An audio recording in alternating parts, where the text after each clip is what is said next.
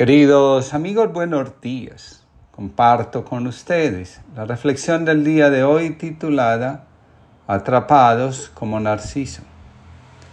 Para Platón, el fin de la educación no es otro que el de favorecer el contacto de la persona con su ser más profundo, con su verdadera identidad. Este objetivo encuentra su mayor obstáculo en el desarrollo unilateral de la razón. Según Jagger, razón, psique, alma y trascendencia deberían formar una unidad, un todo. Este mismo autor señala que desde que vamos al jardín, nos dedicamos a cultivar y a desarrollar la mente. También nos enseñan a hacer a un lado las facultades del alma y las del espíritu, especialmente aquellas que nos conectan con la divinidad.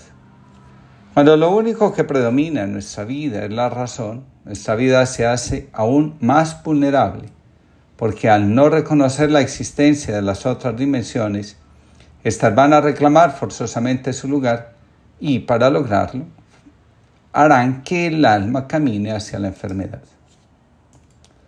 Un día Buda alzó una flor ante una audiencia de 1250 monjes y religiosos.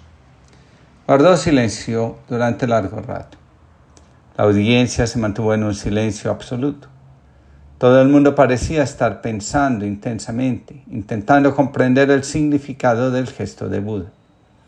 Entonces, de pronto, Buda sonrió. Sonrió porque entre el público hubo alguien que le sonrió a él y a la flor. Fue el único que le sonrió a Buda y, y Buda le respondió con otra sonrisa y dijo, poseía el tesoro de una revelación y se la he transmitido a él.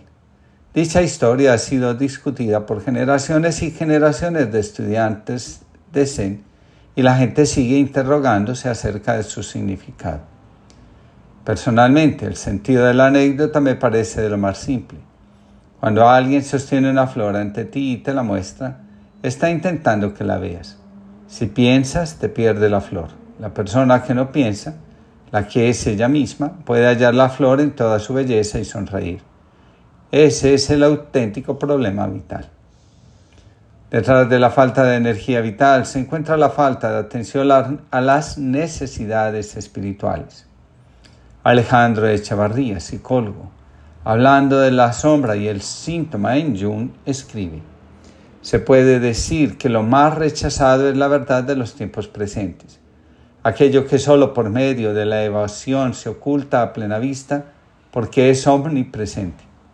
Pero lo rechazado se expresa en síntomas y un síntoma representa de forma transaccional aquello que constituye la verdad del fenómeno actual.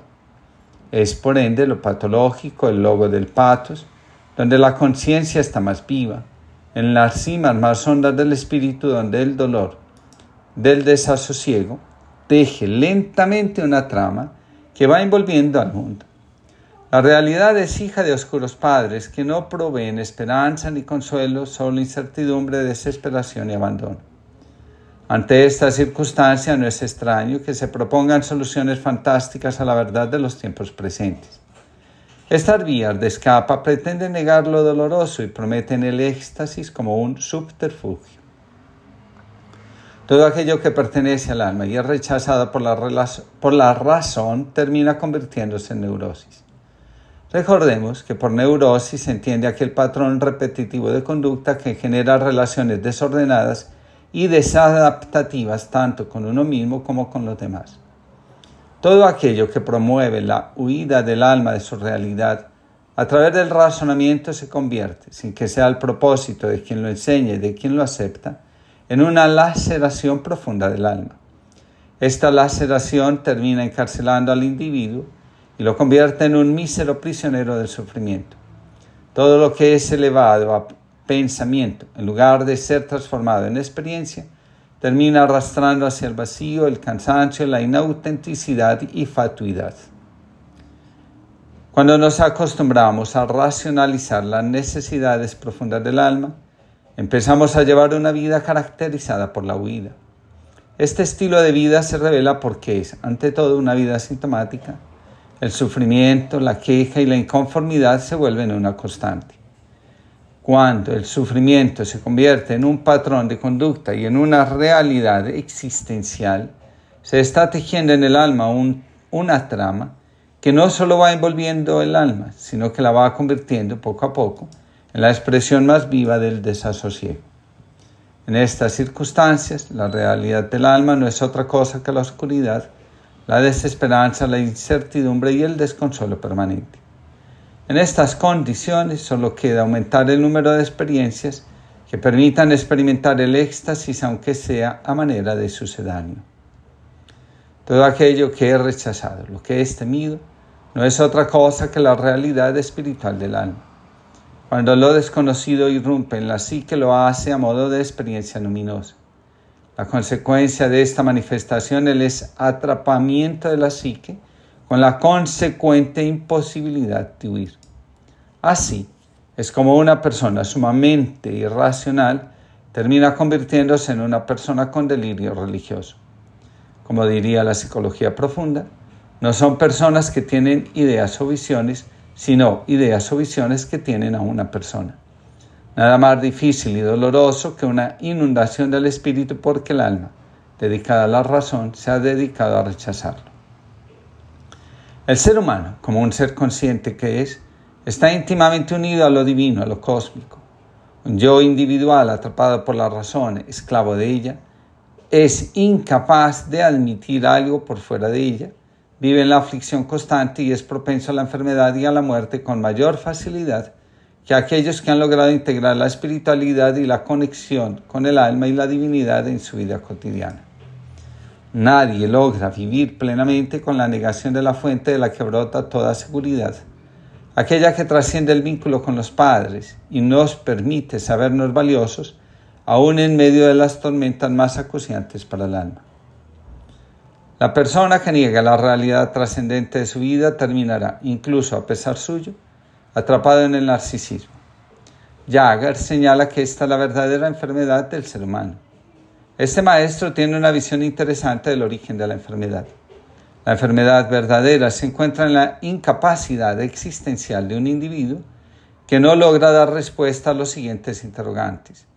¿Quién soy yo realmente? ¿Para qué vivo realmente? ¿Qué hacer ante la desgracia y la oscuridad cuando tocan las puertas de la existencia? ¿De quién me puedo fiar realmente? Pensado así, Podemos decir que la enfermedad es la expresión de nuestro solipsismo, vivir negando que pueda ser posible otra existencia que no sea la nuestra. El alma sabe que el único consuelo posible proviene de Dios. Por eso, el alma rechaza experiencias religiosas y espirituales que en lugar de ayudar a la conciencia de unidad, despiertan sentimientos de culpa y fomentan la separación y división en la humanidad. Por un tiempo el alma admite expresiones fatuas de la religión y de la espiritualidad. Cuando se da cuenta que no conectan con la divinidad, sino con intereses ajenos a ella, se aparta y continúa la búsqueda. El alma sabe que sólo la verdad ofrece consuelo, luz, armonía y plenitud.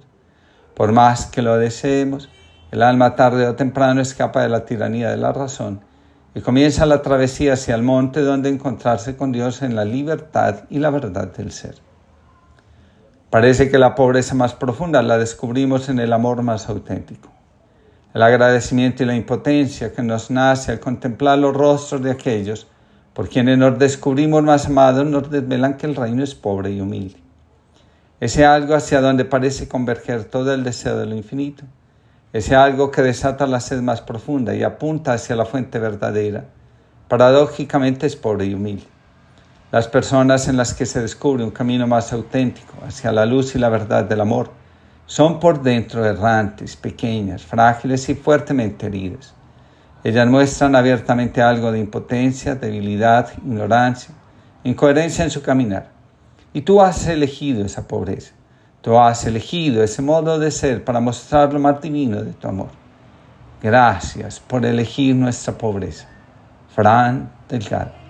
Que tengamos todos una linda jornada.